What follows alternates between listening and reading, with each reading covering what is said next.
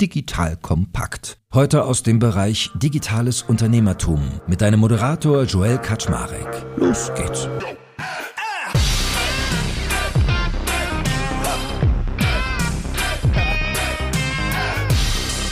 Hallo Leute, mein Name ist Joel Kaczmarek. Ich bin der Geschäftsführer von Digital Compact und heute haben wir eine alte Bekannte, eine Überzeugungstäterin und eine wiederkehrende Täterin hier im Podcast, nämlich die liebe Miriam Wohlfahrt. Miriam hat ja in der Vergangenheit schon ganz fleißig bei uns Podcasts gemacht. Also erst zum Thema Fintech, dann zum Thema Female Leadership. Also sie ist eine Podcast-Hasin, eine alte Erfahrene. Und heute dachte ich, muss ich den Spieß endlich mal umdrehen und sie mal zu ihrer Karriere befragen und das, was sie eigentlich so tut. Miriam ist mittlerweile das Gesicht von weiblichem Unternehmertum schlechthin in Deutschland, finde ich, mit einigen anderen, aber auf jeden Fall eins davon. Sie hat spannende Dinge zu erzählen aus ihrer letzten Gründung RatePay, aus ihrer aktuellen Gründung Banksware. Wir werden mal ein bisschen darüber sprechen, was tut sie eigentlich bei Startups-Teams und School 42. Also es gibt so viele Themen heute mit Miriam. Ich weiß gar nicht, wo ich da anfangen soll. That being said, schön, dass du da bist, liebe Miriam. Dankeschön für die Einladung, Joel. Ich habe mich sehr, sehr darauf gefreut. Dito, Dito, du bist ja auch mittlerweile eine richtige Marke, darf man sagen. Also wenn man mal so guckt, auf äh, LinkedIn hast du irgendwie über 20.000 Follower, du wirst irgendwie regelmäßig auf Konferenzen eingeladen, hältst Vorträge. Also du bist wirklich, finde für meinen Geschmack, so ein Gesicht von weiblichem Unternehmertum, von Vielfältigkeit, Diversität, aber auch von Finanzen. Ich glaube, in deiner Branche ist es wahrscheinlich auch ein bisschen dankbar, wenn man im Fintech-Bereich mal eine Frau hat und nicht immer nur so eine Sausage-Party an Kerlen da. Man entschuldige alle Sexismen, die ich jetzt hier schon losgelassen habe. Aber ich glaube, du weißt, wie ich es meine, ne? Dass das irgendwie toll ist, was du für dich so für ein Personal Branding auch erarbeiten konntest. Das stimmt. Also ich muss gestehen, ich habe das ja nie so gedacht, dass ich das mal mache oder sowas. Das ist eher so durch Zufall entstanden. Und heute hilft es mir natürlich schon so. Und ich finde es natürlich heute auch ganz gut. Gerade wenn man ein kleines neues Startup hat, ist es sehr hilfreich. Kannst du das denn für dich auch erfolgreich anzapfen, unternehmerisch? Also zahlt das auf deine Ziele ein? Es zahlt natürlich insofern darauf ein, dass man einfach bekannter ist vom Anfang an. Ja, also als wir Banksware gegründet haben, hat es eine ganz andere Publizität bekommen als RatePay vor zwölf Jahren. Hat sich niemand dafür interessiert. Ja, und jetzt äh, war das dann schon häufig in der Presse und so. Das hilft natürlich. Ja, oder es hilft, wenn ich gute Jobs zu vergeben habe, als ich eine Assistentin gesucht habe, habe ich ganz viele Bewerbungen bekommen und das ist schon toll.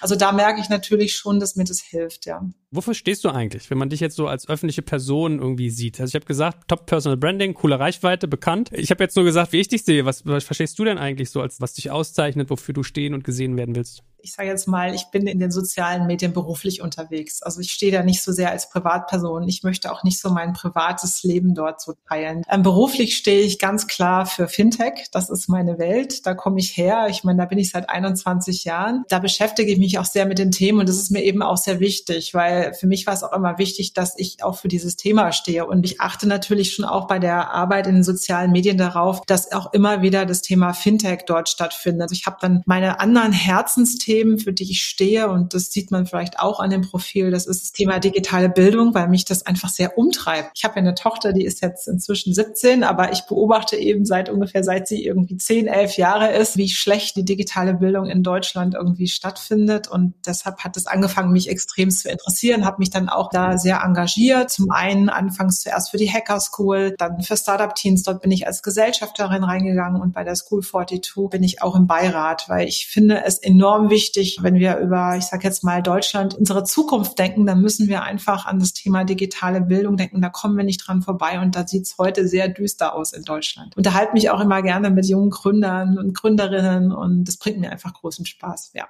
Dann lass uns doch mal nachzeichnen, wie du eigentlich dazu so gekommen bist. RatePay, deine erste eigene Gründung. Fangen wir mal so beim Urschleim an und dann arbeiten wir uns weiter vor. Wie ging das los für dich? Dazu muss ich ein bisschen ausholen, weil ich bin nicht so die typische Unternehmensgründerin vielleicht, also wie man sich das so vorstellt. Ich hatte also nicht als äh, junger Mensch äh, mit Anfang 20 vor, ein Unternehmen zu gründen, sondern studiert, das Studium abgebrochen, Zeit im Ausland verbracht, eine Lehre gemacht in der Touristik, in die Touristik gegangen bis zum Jahr 1999, 2000, als sich die Welt wandelte und so langsam, ich sage jetzt mal, die Airlines ins Netz gegangen sind. Und das war eben auch die Zeit, zu der ich Unternehmen kennenlernte, die hießen Bibit Global Payment Payment Services. Damals waren die eines der ersten europäischen Unternehmen für den Zahlungsverkehr im Internet. Ich bin durch Zufall an die rangekommen, habe die kennengelernt und die haben mich fasziniert. Und so bin ich eingetaucht in die Startup-Branche. Ich kannte bis dato, das, damals gab es das Wort Startup auch noch gar nicht, aber es war eben eine Branche, die irgendwie sich anders angefühlt hat als die Konzernwelt von Hapag-Lloyd, wo ich damals gearbeitet habe. Und ich fand das einfach toll. Total inspirierend, einen super, super inspirierenden Chef gehabt, den ich total mochte. Und da bin ich dann hängen geblieben. In diese Branche habe ich mich verliebt und so bin ich dann quasi 2000 bis da, da war ich dann bis 2008. Das Unternehmen wurde zwischenzeitlich verkauft an die Royal Bank of Scotland, wurde zu WorldPay, dann kam die Finanzkrise und 2009 war ich an dem Punkt, dass ich dann für einen anderen Anbieter gearbeitet habe, der hieß Ogone, da war ich Country Manager Deutschland. Ogone war auch ein Online-Payment-Anbieter, kam damals aus Belgien. Der wurde inzwischen auch verkauft, also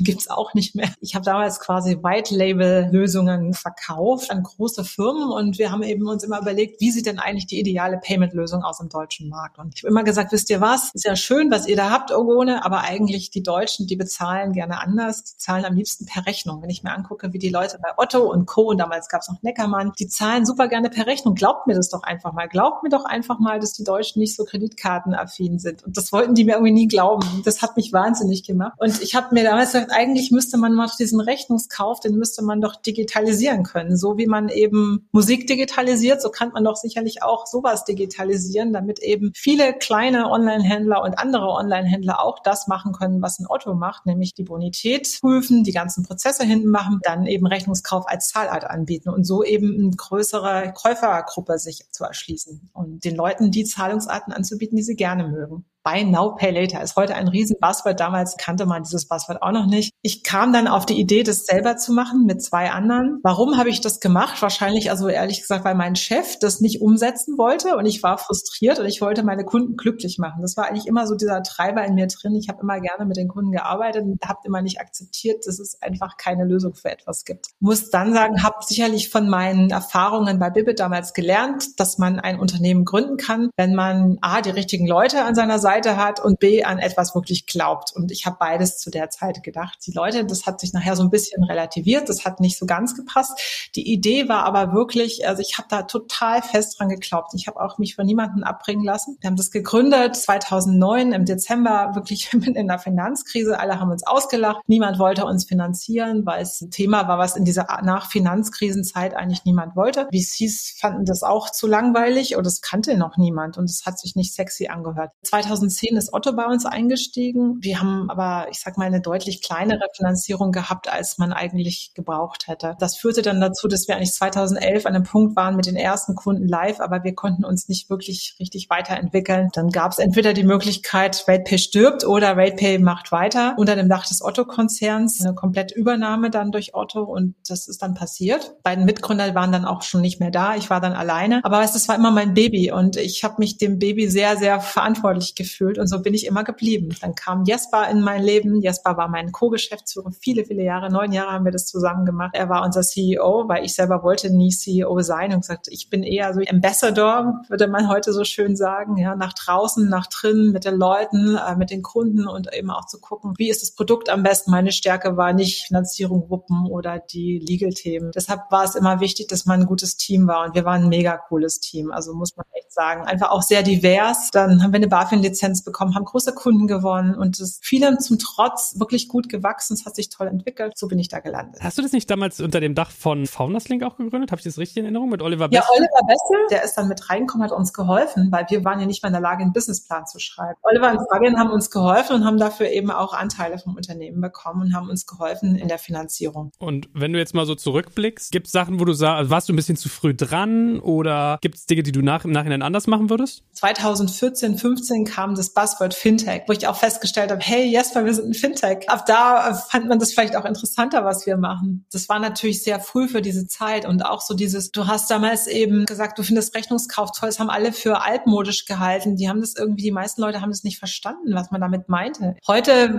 machst jetzt hier bei Now Pay Later, kriegst du gleich mal eine 100 Millionen Finanzierung. Nein, keine Ahnung. Aber das war natürlich etwas, das konnten sich die wenigsten vorstellen, dass das funktionieren könnte. Und dann natürlich auch, wir hatten damals ja auch keine Erfahrung. Das, wir kamen auch nicht von der Elite-Uni, von irgendeiner tollen Unternehmensberatung, sondern kamen aus der Industrie ohne Track Record. Das ist, glaube ich, sicherlich heute anders. Hätte man es anders gemacht. Hm. Auf der anderen Seite denke ich immer, weißt du, da ich so stark daran geglaubt habe, dass das funktionieren muss, weil ich so viel mit den Kunden gesprochen habe, habe ich alles ausgeblendet, die Leute, die gesagt haben, das wird nichts und so weiter. Und deshalb war es eigentlich dann doch die richtige Zeit, weil man genau für etwas kämpfen konnte. Aber natürlich auch äh, im Nachhinein hätte ich vieles anders gemacht. Ich hätte vielleicht auch versucht, stärker noch meine Anteile zu halten, auch Otto gegenüber oder sowas. Aber das, ich war damals auch echt sehr unerfahren. Ja? Ich kannte mich mit sowas auch gar nicht aus. Ich glaube, im Nachhinein ist man immer schlauer, aber es sind ja auch ganz, ganz viele Sachen gut gelaufen. Also ich bin heute echt dankbar für all das, weil ich denke, ich habe eine mega Lernkurve in meinem Leben hinlegen können. Wenn ich mir so meine Ausbildung angucke, wie gesagt, das war ja auch alles nicht so rosig. Ja, da hätte man mir bestimmt nicht prophezeit, dass ich mal in einem Fintech-Rat sein würde oder sowas oder mit wichtigen Leuten irgendwo spreche auf einer Konferenz oder irgendwo eingeladen werden würde, geschweige denn, ich hatte ja auch Angst vor sowas. Ich hätte mich ja früher nie vor eine Masse gestellt und gesprochen. Ich wäre fast gestorben. Also das hat mir sicherlich auch sehr geholfen, im Laufe der Jahre einfach auch selbstbewusster zu werden, auch mit dem Unternehmen zu wachsen. Ich konnte sehr, sehr viel lernen und dafür bin ich sehr dankbar. Also eigentlich nein. Es ist alles für irgendwas gut im Leben, ja. Warum bist du eigentlich so lange geblieben? Also sowas bestaune ich ja eigentlich immer. Ihr wart ja angedockt an Otto. Gab es ja auch so ein bisschen, weiß ich, diese Zusammenführung mit Concardis in dem Bereich. Was hat dich motiviert, obwohl das Setting jetzt gar nicht mehr so hardcore unternehmerisch war, sondern vielleicht eher managementorientiert, da trotzdem noch lange beizubleiben?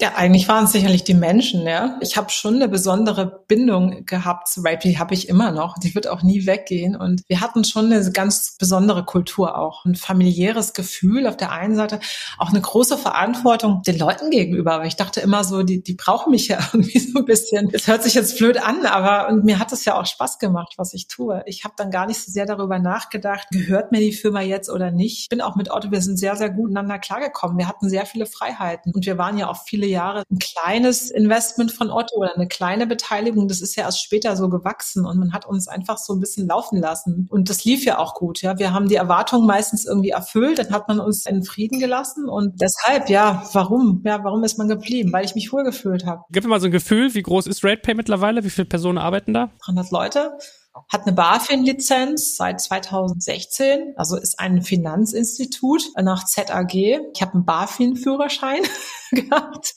Das ist auch sowas, auch so ganz aufregend, als wir die Lizenz so bekommen haben, habe ich echt Angst gehabt, ich werde da nicht akzeptiert. Ich glaube, die Anwälte hatten da auch ein bisschen Angst vor zu der Zeit, weil ich eben kein abgeschlossenes Studium hatte. Hat aber trotzdem geklappt. Also ich habe dann doch genug Berufserfahrung gehabt. 2020 hat RatePay einen Außenumsatz gehabt von über viereinhalb Milliarden. Hast du so ein Takeaway, einen Tipp, wie du dich da rausgezogen hast? Also du hast ja jetzt an die Nina auch übergeben. Nina Christine Pütz. Ich habe die mal getroffen. Ich finde die echt nett. Die kommt immer online nur so konservativ rüber. Ist die gar nicht, oder? Ich fand die. Nein, ist überhaupt nicht. Also du musst unbedingt mal einladen. Super, super, super tolle Frau. Ich habe sie ja auch echt ausgewählt. Ich musste auch äh, unseren Shareholdern, die waren da auch zuerst skeptisch, weil sie nicht aus der Branche kommen. Ich ich möchte genau diese Frau haben. Diese Frau ist genau das, was RatePay jetzt braucht. Eine Top-Managerin, die aber trotzdem das Herz an der richtigen Stelle hat. Ich habe mich echt gefreut, als sie gesagt hat, sie macht das. Und wir haben dann ja ein Jahr miteinander verbracht quasi, um diese Übergabe zu machen. Ja, also ich bin ja schon im September 2020 quasi aus dem Operativen rausgegangen, habe meine Mitarbeiter abgegeben und hatte keine operativen Aufgaben mehr und habe mit ihr die Übergabe gemacht und mit Danny, Danny, der dann auch gekommen ist zu der Zeit als CCO. Das war wirklich auch eine sehr intensive Zeit. Ich glaube, das war schon gut, weil es war ein langsamer Abschied. Weißt du, ich wusste das ja nicht, ich gehe irgendwann raus und die Leute konnten sich alle dran gewöhnen. Das war dann nicht so, oh Gott, jetzt ist so ein Schlag auf einmal, ja, also weißt du, wenn ein komplett neues Management kommt, weil Jesper ist herausgegangen äh, letztes Jahr, dann ist es einfach für ein Unternehmen auch wichtig, dass es möglichst transparent und Klarheit hat. So ist auch nichts irgendwie liegen geblieben, beziehungsweise man konnte alles erklären, weil oft sind ja, auch wenn neue kommen, dann fragen sie, warum habt ihr das eigentlich vor drei Jahren so gemacht? Ist doch vielleicht, warum wäre es nicht anders besser gewesen? So konnte man aber erklären, warum man Sachen so gemacht hatte. Ihr seid auch ziemlich weiblich aufgestellt, oder? Also so quotentechnisch, die Führungsriege ist, da sind Männer eher in der Unterzahl, oder? In der Geschäftsführung, die ist 100 Prozent weiblich. Nina ist ja noch nicht Geschäftsführerin. Das ist ja im Prinzip jetzt die Sabrina,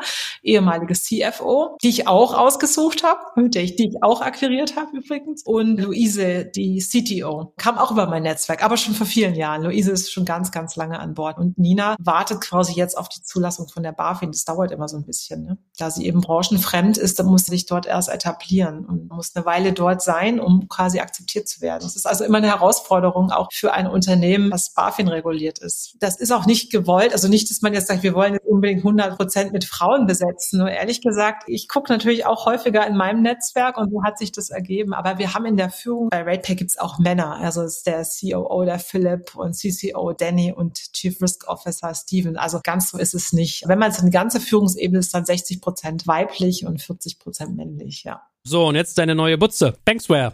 Was hat's damit auf sich? Man spricht mit den Kunden und die wünschen sich Sachen und du denkst, warum gibt es das eigentlich nicht? Ähnliches ist bei RatePay eigentlich auch passiert, dass RatePay ein paar Marktplätze als Kunden hat, große Marktplätze mit großen Namen. Da hat man uns angesprochen, sag mal, könnt ihr uns nicht bessere Liquiditätslösungen für die Händler anbieten? Hm, warum eigentlich? Ja, kleine Händler, wenn sie jung und klein sind, haben Schwierigkeiten an Liquidität zu kommen. Ich hatte mich ehrlich gesagt bis dato nie damit beschäftigt. Wir als RatePay war aber etwas kompliziert, das zu bauen. Also wir hätten dann einfach eine komplette Händlerbewertung aufbauen müssen, was wir in der Form so nicht hatten. Ich hätte das gerne gemacht, aber Eigentümerschaft Private Equity zu der Zeit, jetzt ist es nicht mehr Private Equity, ist inzwischen verkauft worden. Da lässt sich sowas nicht so einfach umsetzen, eine komplett neue, ich sage jetzt mal eine neue Struktur, weil man noch nicht weiß, was die denn eigentlich bringt. Ja, es ist ja auch immer so, wie ist denn eigentlich der ROI an sowas? Es ist ja immer eine Wette auf irgendwas, dass es funktioniert. Aber wenn ich mir das angeguckt habe, ein junges Unternehmen braucht Liquidität. Das Unternehmen ist zum Beispiel erst ein Jahr alt, mal als Beispiel ein Online-Händler, hat angefangen während Corona zu verkaufen. Dem Händler geht's richtig gut. Es braucht aber für das Weihnachtsgeschäft müssen diverse Sachen jetzt gemacht werden. Es muss Werbung geschaltet werden, es müssen weitere Waren gekauft werden, vielleicht zwei Mitarbeiter eingestellt werden, die helfen. Vielleicht ein Kapitalbedarf, sag ich mal, von 30, 40.000 Euro. Sobald du Online-Werbung schaltest, kommt da sofort was zurück. Du kannst alleine die Päckchen gar nicht packen, weil du Hilfe brauchst. Also es sind also diese verschiedenen Faktoren. Wie soll dieser Händler sich denn finanzieren? Dann würdest du sagen, hm, geh mal zur Bank. Dann geht er zur Bank und sagt, tja, die Bank sagt, hm, ich brauche jetzt aber mindestens zwei attestierte Jahresabschlüsse, weil sonst kriegst du leider, kann ich dir nichts geben. Es gibt dann ein paar Vermittler, die sagen vielleicht eineinhalb Jahre, aber ein Jahr, puh, nee, kannst du vergessen, kriegst du leider nichts. Dann gehst du vielleicht zum Factoring-Unternehmen, weil du sagst, naja, du könntest ja vielleicht die Waren finanzieren und du hast ja die Ware als Sicherheit. Das geht häufig, aber dann hast du ja erstmal nur die Waren. Was machst du dann, wenn du die Studenten brauchst und die Werbung brauchst? Das ist so ein Use Case. Wir dachten, hm, das gibt's doch gar nicht. Warum gibt's das nicht? Warum ist es da so schlecht finanziert in Deutschland? Guckst dir an in USA, hast du zum Beispiel Shopify ist ein gutes Beispiel Beispiel. Die haben einen extremen Erfolg und die werden immer erfolgreicher aus vielen Gründen. Und einer davon ist sicherlich, musst dir mal angucken, die Einheit Shopify Capital.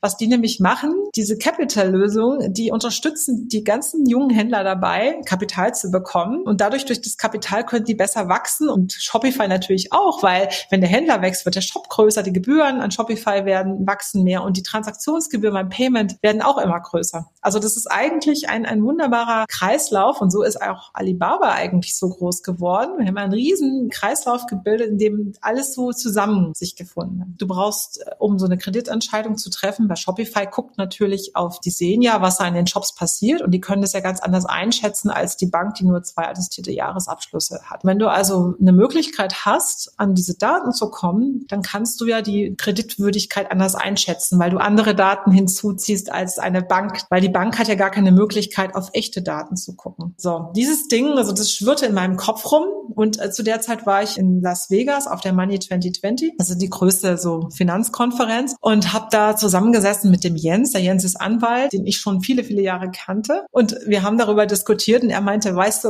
das ist ein großes Thema. Da sind auch viele, die beschäftigen sich damit im Moment. Er hat da auch so ein paar Mandate, wo er sich das mal so ein bisschen anguckt. Er sagt, sowas müsste man echt bauen. Über moderne Datenquellen bekommt man Zugang zu diesen Informationen. Plus, wir haben heute die PSD2, also das ist im Prinzip ja der Zugang zum Konto, den man nutzen kann, um Daten auch zu verifizieren. Das heißt, wir haben heute andere Möglichkeiten, um solche Kreditentscheidungen zu treffen. Dann gesagt, ja, Jens, im Prinzip ist das ja das RatePay-Modell auf Unternehmen gedacht und auf Unternehmensdaten. Und der Vorteil ist natürlich, wenn du sowas schon mal gemacht hast, dann weiß man, welche Daten man braucht. Und Jens und ich, wir fingen an, diese Idee weiterzuspinnen und so hat sich dann irgendwas manifestiert bei uns im Kopf, dass wir das machen sollten. Und bei RatePay, ich wusste ja, dieser Vertrag läuft eigentlich am 31.8. 2020 aus und ich muss dann eh meinen Vertrag verlängern oder irgendwas anders machen. Es ist immer konkreter geworden und da haben wir irgendwann gesagt, wir machen es jetzt. Warum nicht nochmal machen? Wir kennen heute die richtigen Leute, wir wissen, wer sowas bauen kann. Wollten zwar ursprünglich mit der Wirecard im Backend starten und waren so in der Konzeption von dem Ganzen, hatten auch schon Gespräche mit der Wirecard geführt, hatten von denen auch schon eine Zusage für ein Kreditbuch.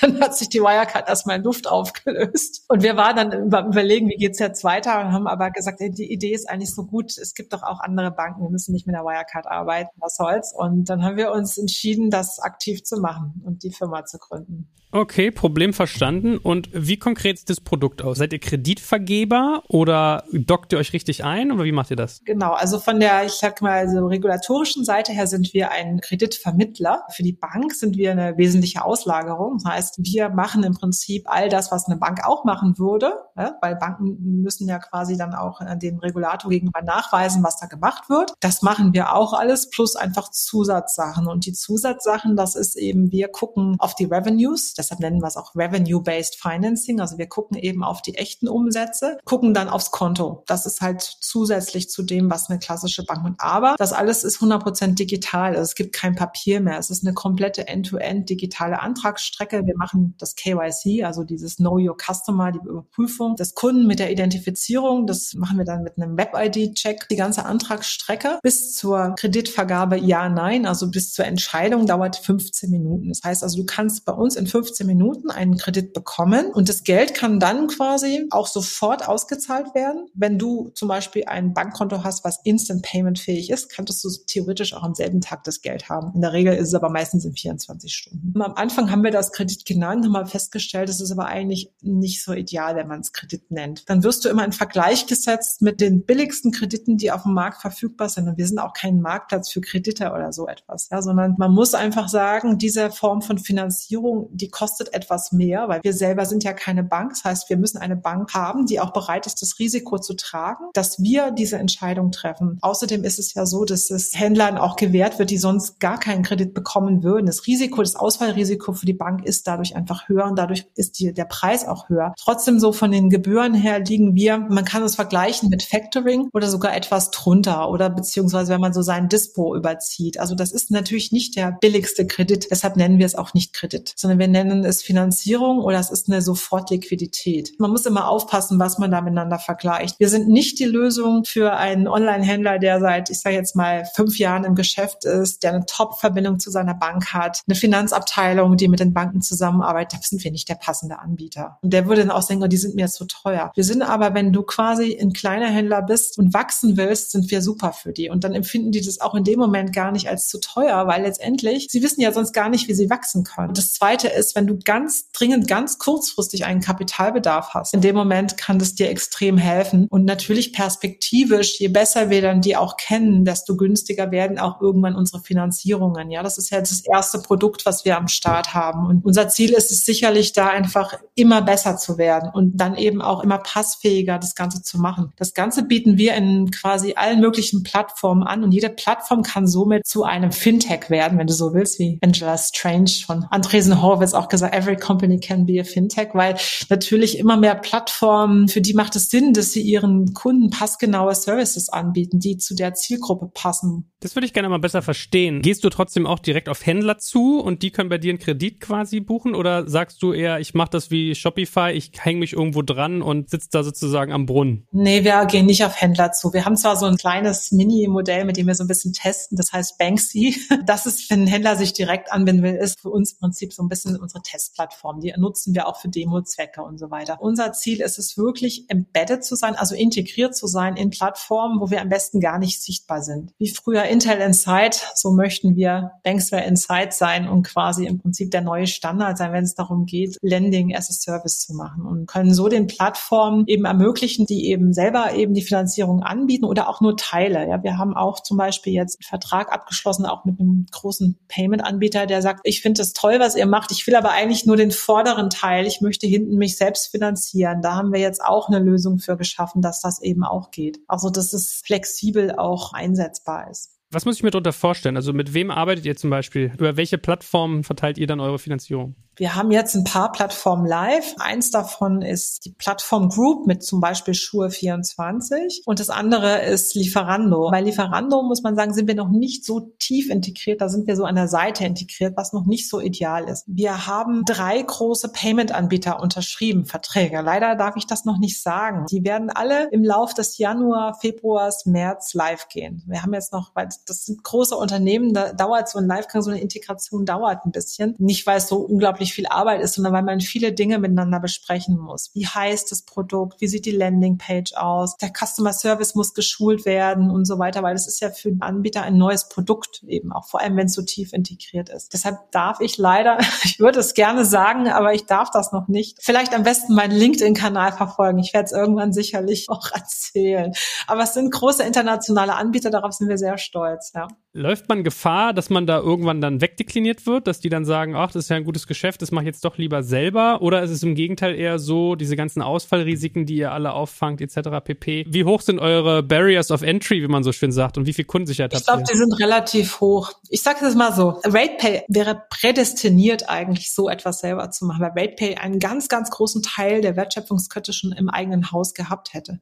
Trotzdem konnten wir es nicht selber machen, weil es ist einfach, Technologie wird immer krasser. Ja, und wenn du dich nicht fokussierst, dann kriegst du die Dinge einfach nicht umgesetzt. Und deshalb habe ich auch gar nicht so Angst, dass jetzt die ganzen Payment-Anbieter sagen, ich mache das jetzt auch. Die haben so viele andere Sachen, an denen sie strugglen. Ja, die haben ihre Pipeline so voll mit mit Dingen, die sie tun müssen, die für sie viel wichtiger sind in dem Moment. Wir sind für die ein tolles Produkt, aber man muss immer sagen, das ist nicht der Kern. Bei RatePay war es genauso. Schuster bleibt bei deinen Leisten. Das ist so ein blödes altes Sprichwort, aber nur wenn du eigentlich auf deine Sache fokussierst, dann kannst du die richtig gut machen. Natürlich ist das, was jeder, können auch andere bauen, also so eine KYC-Strecke, das kannst du dir auch einkaufen. Du kannst dir auch Teile davon quasi zusammenschustern. Zum Beispiel so ein Risikomanagement aufzubauen und dieses ganze Knowledge. Es gibt gar nicht so viele Menschen, die sowas schon mal so ein paar Mal gemacht haben, ja, die davon auch wirklich Ahnung haben. Auch solche Themen, ja. Du musst ja auch erstmal die richtigen Leute finden, die von diesen Themen Ahnung haben. Ich glaube, was gut ist bei uns im Team, wir sind sehr divers aufgestellt, was jeder oder jede so macht. Wir haben, wie gesagt, den Juristen Juristen, der eben diese Regulatorik von vorne bis hinten kennt und das seit vielen, vielen Jahren gemacht hat. Im Risikomanagement unseren Mitgründer, der das auch schon mal gebaut hat, der da viel Erfahrung hat. Im Produkt jemand, der auch Antragsstrecken für Kredite rauf und runter gemacht hat in jeglicher Art und Weise. Und dann unseren CTO, den haben wir ausgeschrieben, weil da hatten wir niemanden im Netzwerk und hatten aber relativ viele Bewerbungen, haben echt einen langen Contest gemacht und der kam von Klarna, Lead Engineer. Also es ist ein tolles Team geworden, muss man echt sagen. Deshalb, ich glaube, die Eintrittsbarriere ist eher, die Leute zusammenzusuchen, die so etwas machen können, ja. Ja, ich erinnere mich, ich hatte mal äh, Florian Meissner von AM im Podcast und da sind wir so durch sein Büro gestapft und dann meinte er, die Firma ist schon 30 Millionen wert, nur wegen dem Team. Egal, was wir machen, nur die Leute, die hier sitzen, die quasi in der Lage sind, künstliche Intelligenz auf Fotos anzuwenden, nur die sind schon 30 Millionen wert. Und das war vor vier Jahren oder fünf, ne? Also da kriegt man mal so einen Eindruck, wovon man eigentlich redet, ja. Und das ist halt ein Nischenthema. Ich bin ja sehr lange schon in der Branche. Ja, das hilft mir natürlich heute auch, weil ich einfach viele in der Branche kenne, die früher meine Partner sind, die ich schon seit vielen, vielen Jahren kenne und mit denen gearbeitet habe. Dann ist es natürlich auch nicht so, dass man als Startup anfangen muss. Versuche ich jetzt erstmal eine kalte E-Mail dahin zu schreiben und, und schreibe mal an Info-Ad und guck, ob sich dann jemand meldet. Ja, das hilft natürlich in dem Moment. Und sag mal, wer ist eigentlich dein Kunde dann? Also wer zahlt quasi Gebühren oder die Zinsen für den Kredit? Ist das die Plattform, an die ihr andockt oder ist es der Endkunde? Schlaucht ihr das sozusagen sozusagen durch? der Endgewerbekunde. Das sind ja keine Privatpersonen, das sind Gewerbe, das sind Händler, Restaurants, das sind Spätis, das sind Blumenläden, Online-Händler, alles Mögliche. Die zahlen die Gebühren. Die Plattform selber zahlt keine Gebühren. Muss man sich so vorstellen, ähnlich wie ein Supermarkt. Da ist ein großes Regal und die bietet das in ihrem Regal als Produkt an. Deshalb ist es ganz wichtig und das ist auch so mein Lessons learned, wie die Plattform das anbietet. Und das war vor allem das, was wir wirklich in den letzten Monaten sehr gelernt haben. Wo muss man es hinstellen? Wie müssen wir das mit dem Preis gestalten? Ja, was ist eigentlich, wie passt das genau? Also das sind halt viele Punkte, weil wir haben ja nicht etwas Bestehendes einfach kopiert, sondern wir mussten ja im Prinzip komplett neu anfangen und sagen, wo stellt man es hin? Wie bepreist man es? Wie nennt man das? Wie kann man eigentlich diese USPs beschreiben? Das war schon viel Arbeit. Das hat aber auch mega Learning. Ja, und die Plattformen können damit auch Geld verdienen, muss man sagen. Die kriegen ja von uns dann quasi eine Provision. Je tiefer die das bei sich integrieren, desto besser für die Plattform. Ne? Und für die Plattform ist es super attraktiv, weil du musst dir halt vorstellen, im Prinzip kann die Plattform so durch relativ geringen Integrationsaufwand, also technische Integration, das ist jetzt nicht so ein Riesending. Ja, man muss ein bisschen was machen. Es gibt aber auch Lösungen, wo man gar nichts integrieren muss. Aber wenn man es bei sich integriert, damit es erfolgreich sein soll, dann sollte es schon so embedded sein und irgendwo gut sichtbar. Dann ist das für die Plattform ein erheblicher Revenue-Faktor, ne, wo man eben auch zusätzliche Erträge rausgenerieren kann. Oder aber auch, wenn diese Plattform selbst sehr viel Liquidität hat, kann sie eben auch, wie gesagt, den Zugang nutzen, dass sie das Geschäft selbst finanzieren kann und dann die Revenues nicht so stark an die Bank gehen, sondern man selber dann wieder was davon hat. Also es ist eigentlich ein sehr interessantes Geschäftsmodell. Zum einen gibt es ganz viele neue Plattform-Player im B2B-Bereich, Chemikalienhandel, Agricultural Goods, you name it. Also ich wusste gar nicht früher, dass es so viele B2B-Plattformen gibt. Und der B2B ist ja eher noch so ein bisschen zurück, ja, und da entsteht immer mehr. Und gerade die Plattformen müssen ihren Kunden ja auch oft so passgenauere Sachen anbieten, die ideal auf die Zielgruppe zugeschnitten sind, ja. Ich wollte gerade sagen, wie groß ist denn so der Markt, den ihr adressiert? Also wie viele Plattformen habt ihr da eigentlich vor der Brust? Unsere aktive Pipeline umfasst so etwa 100 im Moment. Wir brauchen jetzt gerade gar nicht mehr mehr in der Pipeline. Es kommen auch schon Leute, die sich bei uns melden mehr Selektion jetzt und sozusagen Umsetzung. Was ist die richtigen? Was sind die richtigen Kunden? Ja, dieses Produkt muss ja auch so noch geformt werden. Ja, wie muss man es eigentlich genau richtig in den Markt bringen? Deshalb, ich kann dir gar nicht genau sagen, wie groß der Markt ist. Wir wissen, wie groß der E-Commerce-Markt ist. Der ist einige Milliarden. Dann haben wir den B2B E-Commerce-Markt, der gerade so am Entstehen ist und der ist, glaube ich, nochmal Faktor drei von dem E-Commerce. Also der, der Markt ist sehr, sehr groß. Und dann ist es aber nicht nur der E-Commerce, sondern es sind dann im Prinzip ja auch die Zahlungsanbieter. Für die sind wir eben besonders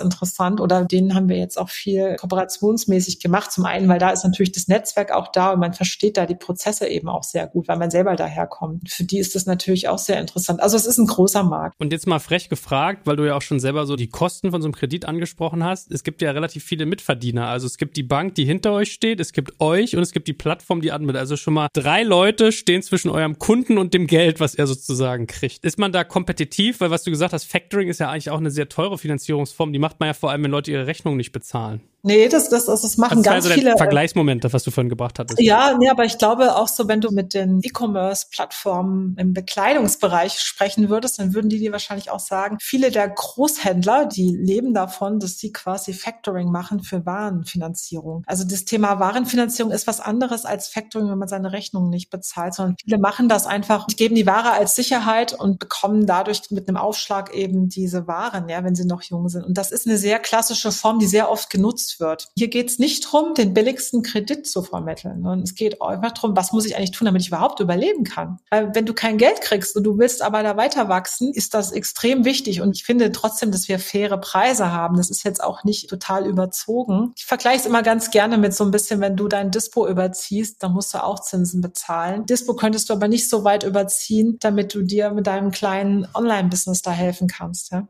Wer ist denn eigentlich so eure Zielgruppe? Was für typische Kreditgrößen habt ihr denn eigentlich? Das Gefühl habe ich noch gar nicht bekommen. Das sind kleine. Das ist so zwischen 3000 Euro und 50.000 Euro. Das sind wirklich kleine Kredite und oft sehr kurzfristig. Im Schnitt wahrscheinlich drei Monate. Weil ich meine, was ich ja von dir gelernt habe, ist, dass du insgesamt dieses ganze Segment Embedded Financial Services gerade irgendwie an Fahrt aufnimmt. Ist es genau sowas wie ihr? Also seid ihr so ein Prototyp für dieses Segment oder was muss ich ja. mir da vorstellen? Embedded Financial Services heißt ja integrierte Finanzdienstleistungen. Wenn du überlegst, was sind Finanzdienstleistungen, dann sind das alles Dinge, die aus dem typischen Banking herauskommen. Also Dienstleistungen wie Geld leihen, Geld ausgeben, sparen, ein Konto, also alles das, was irgendwie so klassisch als Banking definiert ist und das quasi in eine Plattform zu integrieren. Und man hat da auch schon Beispiele. Bei Tesla kaufst du automatisch die Versicherung mit und es fühlt sich intuitiv einfach an. Und darum geht's letztendlich, glaube ich, auch dem Kunden ein intuitiv einfaches Kundenerlebnis zu geben, was perfekt auf seine Zielgruppe zugeschnitten ist. Wir sind heute noch ein Jahr alt. Das heißt also, wir sind noch nicht da, wo wir hinwollen perspektivisch. Wo wir hinwollen, ist eigentlich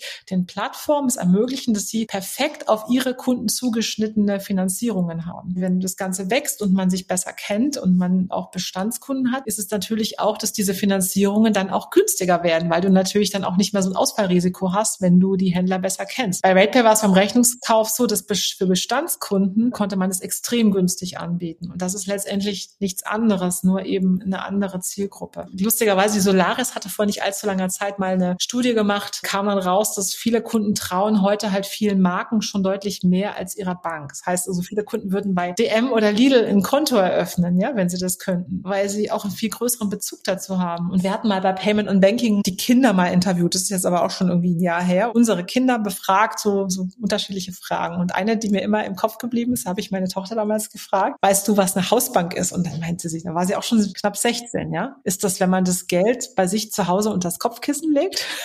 Ich denke, wir denken viel zu sehr hier von uns. Und diese Generation, die wächst auf mit anderen Werten oder was sie als normal empfinden. Und ich glaube halt sehr stark, dass diese Generation das nicht komisch fände, wenn ihnen TikTok nachher ein Konto anbieten würde, ja. Dann würden sie vielleicht sogar bei TikTok ein Konto machen. Deshalb glaube ich, wenn man da jeden Tag ist auf dieser Plattform, weil man dort vielleicht über die Plattform sein Restaurant betreibt oder seine Warenwirtschaft hat oder im, im Falle von Online-Payment jeden Tag drauf guckt, wie waren eigentlich meine Umsätze, was, was für ein Geld kriege ich morgen. Wenn dort ein auf dich zugeschnittenes Produkt angeboten wird, ist die Wahrscheinlichkeit wahrscheinlich sehr viel höher, dass du das eigentlich gerne hast. Wenn es dann auch noch mit zwei, drei Klicks ist, auch ohne Papier, ja, dann ist es doch sehr viel bequemer, das dort zu machen, als bei deiner Bank anzurufen oder dir groß was zu suchen. Ja. Man sieht es ja auch an unserer Amazonized Welt, die eben darauf gepolt ist, die Dinge einfach zu haben. Man möchte möglichst ein zentralere Orte haben, wo es einfach und schnell geht. Ja. Und das ist Embedded Financial Services so für mich innerhalb der Plattform jedes Unternehmen diese Finanzdienstleistungen anbieten kann, die zu der jeweiligen Zielgruppe gut passen. Und jetzt mal so zur Verortung. Wie viel seid ihr eigentlich jetzt mittlerweile schon im Team von Banksware und was ist so deine Rolle? Weil wenn man ins Impressum guckt, ich glaube, Geschäftsführerin bist du gar nicht, oder?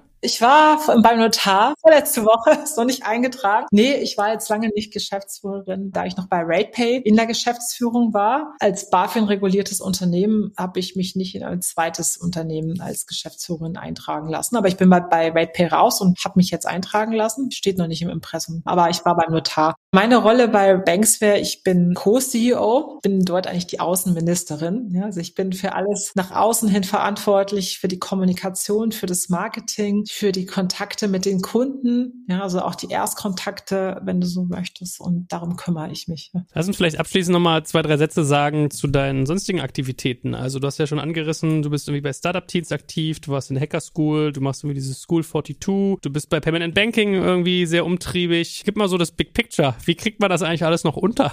manchmal weiß es auch nicht, Joel. Also ich habe echt tolle Kollegen, die machen ganz viel und die helfen mir ganz viel. Und ich habe auch eine tolle Assistentin, der der muss ich ganz herzlich Danke sagen. Die ist leider diese Woche krank und ich merke, sie räumt mir wirklich den Rücken frei und, und koordiniert einfach sehr, sehr viel für mich. Ja, und das hilft schon enorm, wenn du jemanden hast, der das übernimmt und da eben einfach hilft. Ich mache also nicht alles selbst und ich glaube, das ist ganz wichtig, dass man auch viele Dinge auch abgeben kann. Ansonsten hat mein Tag, der ist schon sehr voll. Man muss sich schon sehr disziplinieren, das irgendwie auch so zu schaffen und das so zu machen. Aber ich brauche auch meine Auszeiten manchmal. So ist es nicht. Und was passiert aber so bei Startup-Teams zum Beispiel oder School 42? Erzähl mal ein bisschen davon. Also Startup Teens ist ja eine gemeinnützige Organisation, ein gemeinnütziger Verein. Dieser Verein kümmert sich darum, eigentlich Jugendlichen Unternehmertum beizubringen oder nahezubringen, ja, indem man Wettbewerbe macht, veranstaltet Startup-Wettbewerbe mit Jugendlichen, aber auch dabei hilft, Coding-Skills zu erwerben über Coding-Videos, die wir im großen Stil produzieren, über Simple Club zum Beispiel auch zur Verfügung zu stellen. Es gibt dann auch immer jedes Jahr Role Model Awards. Wir haben ganz viele Mentoren dort in dem Startup Teens Netzwerk und wollen da einfach die diese Botschaft nach draußen bringen, dass wir mehr Unternehmer brauchen in Deutschland, Unternehmer und Unternehmerinnen. Und dass man das am besten schon im jungen Alter anfangen soll und schon während man in der Schule ist, dass man so etwas gezeigt bekommt. Und wir machen dann zum Beispiel auch Kooperation mit TikTok, wo wir dann TikTok-Videos produzieren müssen, um Jugendlichen dann zu erklären, warum Gründen echt cool und sexy ist und das ein toller Beruf ist. Also Gründen muss ein etablierter Beruf werden. Also dafür setzen wir uns da ein und machen uns stark. School 42, da bin ich seit neuestem dabei, da bin ich im Beirat. Finde ich eine ganz tolle Initiative von der Lidl Stiftung Stiftung von dem Dieter Schwarz. Zum einen baut er ja die Modellstadt da in Heilbronn, also wirklich eine Zukunftsstadt, die da entstehen soll. Und der hat da eine Schule ins Leben gerufen. Das ist im Prinzip eine Programmierschule als Gegenentwurf zur klassischen Uni-Ausbildung, wo du quasi programmieren lernst in Teams, aber auch an echten Themen, nicht so theoretisch. Und du brauchst auch kein Abitur, um dort reinzukommen. Du musst dort aber spezielle knifflige, ich sage jetzt mal, Aufgaben lösen, um da überhaupt reinzukommen. Die Hürden sind schon relativ hoch, aber gerade ich finde, im Programmieren hat man eben oft Leute, die gar nicht aus der klassischen Schulbildung kommen, die richtig gute, richtig tolle Programmierer und Programmiererinnen sind. Und ich glaube, die muss man fördern, weil wir haben einen Fachkräftemangel und wir brauchen viel, viel mehr Softwareentwicklerinnen. Und das ist ein Riesenthema. Deshalb möchte ich sowas auch unterstützen, weil ich das echt großartig finde. Machst du noch Permanent Banking eigentlich viel? Viel, mm, also zu wenig. Ich glaube, ich kriege immer wieder ein bisschen geschimpft manchmal. Aber Payment Banking ist also mein drittes Baby. Ja, RatePay, Banksware und Payment Banking. Also ich mache das schon auch immer im Hintergrund, wenn wir Konferenzen haben. Das ist einfach ein tolles Team. Das ist eine tolle kleine Firma, ja, die auch unglaublich großen Spaß macht. Also ich merke schon, wir beide könnten hier irgendwie noch mal eine Stunde weiterreden. Ja. So viel wie du tust. Aber danke schon mal für den spaßigen Ritt. Also auch endlich mal verstanden, was deine Firma eigentlich tut. Und ihr seid ja noch total am Anfang und man merkt ja auch, ihr findet ja richtig noch euer Geschäftsmodell. Sowas finde ich schon irgendwie ganz cool, wenn man Pioniertum hat. Also jedes Startup hat Pioniertum, aber bei euch, glaube ich, noch mal eine Schippe drauf gefühlt, weil es so eine völlig neue Produktkategorie auch ist. Ja, es macht auch sehr, sehr viel Spaß. Ich glaube, ich habe eben vergessen zu sagen, wie viele Leute wir sind. Das hast du auch gefragt. Ich glaube, ich habe es nicht beantwortet. Wir sind jetzt 31. Und wir suchen natürlich also auch. Und wenn ihr Interesse habt an uns, dann guckt doch gerne mal auf unsere Website. Ja, alles klar. Ich, ich tue mich, du merkst ja auch ein bisschen, ich tue mich noch schwer, dich richtig mit gemeinen Fragen zu pieken, weil es irgendwie noch so ein relativ neues Modell ist, ja. Komm, ich kann halt auch mal nett sein. Na gut. Hey, Miriam, vielen Dank. Ich wünsche dir viel Erfolg und wir werden hier bestimmt mal irgendwie ein Update fahren, wenn es äh, schon ein bisschen ja, danke. Wasser. Dann darfst du auch gemeine Fragen stellen, ja. So machen wir das. Das halte ich fest. Okay. Danke dir. Also, danke dir. Danke fürs Zuhören beim Digital Kompakt Podcast. Du merkst, hier ziehst du massig Wissen für dich und dein Unternehmen heraus. Wenn du mit uns noch erfolgreicher werden möchtest, abonniere uns auf den gängigen Podcast-Plattformen. Und hey, je größer wir werden, desto mehr Menschen können wir helfen.